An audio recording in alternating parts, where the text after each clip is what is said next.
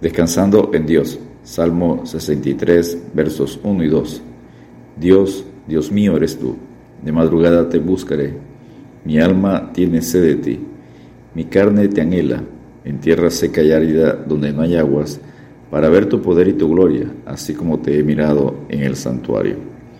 Dios demanda del creyente que tenga diariamente un tiempo de comunión a solas con Él conocido como devocional personal, para entender, conocer más de Dios, como enseña Jeremías 9, versículos 23 y 24. Así dijo Jehová, no se alabe el sabio en su sabiduría, ni en su valentía se alabe el valiente, ni el rico se alabe en sus riquezas, mas alabes en esto el que se hubiere de alabar, en entenderme y conocerme, que yo soy Jehová, que hago misericordia, juicio y justicia en la tierra, porque estas cosas quiero, dice Jehová. Punto número uno, ¿Qué es un tiempo devocional? Es una cita diaria con Dios. Debe ser diaria porque se requiere tiempo para desarrollar su relación con Él. La madurez no viene al instante, sino que se cultiva día tras día. David nos da ejemplo diciendo, oh Jehová, de mañana oirás mi voz, de mañana me presentaré delante de ti y esperaré, en el Salmo 5, verso 3. Unos lo llaman la hora quieta, porque es un tiempo de esperar delante de Dios para que nos hable a través de su palabra y después responder en oración. ¿Qué importancia tiene un tiempo devocional? ¿Diría usted que una cita diaria con Dios es una necesidad o solamente una buena idea si le queda tiempo? Jesucristo al ser tentado por el enemigo respondió, escrito está, no solo de pan vivirá el hombre, sino de toda palabra que sale de la boca de Dios, en Mateo 4:4. Enseña Josué 1:8, Nunca se apartará de tu boca este libro de la ley, sino que de día y noche meditarás en él, para que guardes y hagas conforme a todo lo que en él está escrito, porque entonces harás prosperar tu camino y todo te saldrá bien. Punto número dos, ¿cuándo y dónde tener un devocional? Tal vez el mejor tiempo es en la mañana. Esto le permite comenzar el día con Dios. Nuestro Señor Jesucristo y personas como David apartaron un tiempo especial en la mañana Jesucristo levantándose muy de mañana, siendo muy oscuro, salió y se fue a un lugar desierto y allí oraba, como enseña Marcos 1.35. Obviamente esto implica que tendrá que levantarse más temprano de lo acostumbrado, pero valdrá la pena. Se debe buscar un lugar tranquilo donde pueda pasar ese tiempo sin interrupciones. A veces para buscar esa privacidad hay que levantarse antes que los demás, cerrar la puerta de su cuarto, un lugar apartado en el hogar Fije ahora mismo un tiempo y un lugar para su devocional. Jesucristo enseña en Mateo 6:6, mas tú, cuando ores, entra en tu aposento y cerrada la puerta, ora a tu Padre que está en secreto, y tu Padre que ve en lo secreto te recompensará en público. Dice el salmista, en cuanto a mí, a Dios clamaré, y Jehová me salvará. Tarde y mañana y a mediodía oraré y clamaré, y él oirá mi voz. Él redimirá en paz mi alma de la guerra contra mí.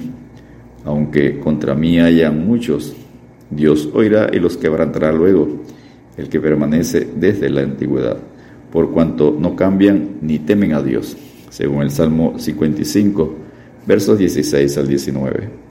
Punto número 3. Un plan sencillo para su tiempo devocional. Número 1. Prepare su corazón. Autoexamínese. Pida entendimiento como enseña el Salmo 139, versos 23 y 24 Examíname, oh Dios, y conoce mi corazón. Pruébame y conoce mis pensamientos, y ve si hay en mí camino de perversidad, y guíame en el camino eterno. Número 2. Estudie la Biblia, anotando. Procure leer un libro completo de la Biblia, un capítulo a la vez. Otra opción es leer un libro del Antiguo Testamento y otro del Nuevo Testamento. En ambos casos, leer un capítulo cada día. Al estudiar un pasaje de la Biblia debe preguntarse, ¿qué le impresionó más? ¿Cuál es la idea principal? ¿Cuáles son las palabras claves y su significado? ¿Qué significa el pasaje para su vida? Otras preguntas a hacer sobre el pasaje estudiado son, ¿hay un mandato que obedecer? ¿Hay un ejemplo a seguir? ¿Hay un pecado que debo evitar? ¿Hay una promesa para hacer la mía? Número 3. Ore al Señor. Ore refiriéndose al pasaje estudiado, comentándolo a Dios. Confiese su pecado a Dios, alabe y adore a Dios por lo que Dios es. Pida a Dios usando su lista de peticiones. De gracias a Dios por lo que Él ha hecho. Número 4. Cante al Señor. cante un coro, himno, un salmo. Alabe a Dios como enseña Efesios 5:19, hablando entre vosotros con salmos, con himnos y cánticos espirituales, cantando y alabando al Señor en vuestros corazones. Número 5. Aplique lo que ha aprendido. ¿Qué hará hoy para poner en práctica en su vida lo que aprendió? Enseña Santiago 1:22, pero sé hacedores de la palabra y no solamente oidores, engañándoos a vosotros mismos. Número 6 medite y memorice del pasaje leído. Seleccione un versículo en el cual pueda meditar y memorícelo. Escríbalo en una libreta, una tarjeta, en papel o en el teléfono para llevarlo consigo durante el día, leerlo, memorizar y poner en práctica. Enseña el Salmo 1, versos 1 al 3. Bienaventurado el varón que no anduvo en consejo de malos, ni estuvo en camino de pecadores, ni en silla de escarnecedores se ha sentado, sino que en la ley de Jehová está su delicia y en su ley medita de día y de noche.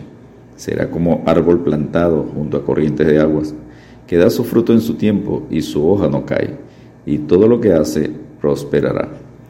Descansemos en Dios obedeciendo a su Hijo Jesucristo al escudriñar las Escrituras, porque a vosotros os parece que en ellas tenéis la vida eterna, y ellas son las que dan testimonio de mí. Según Juan 5, versículo 39.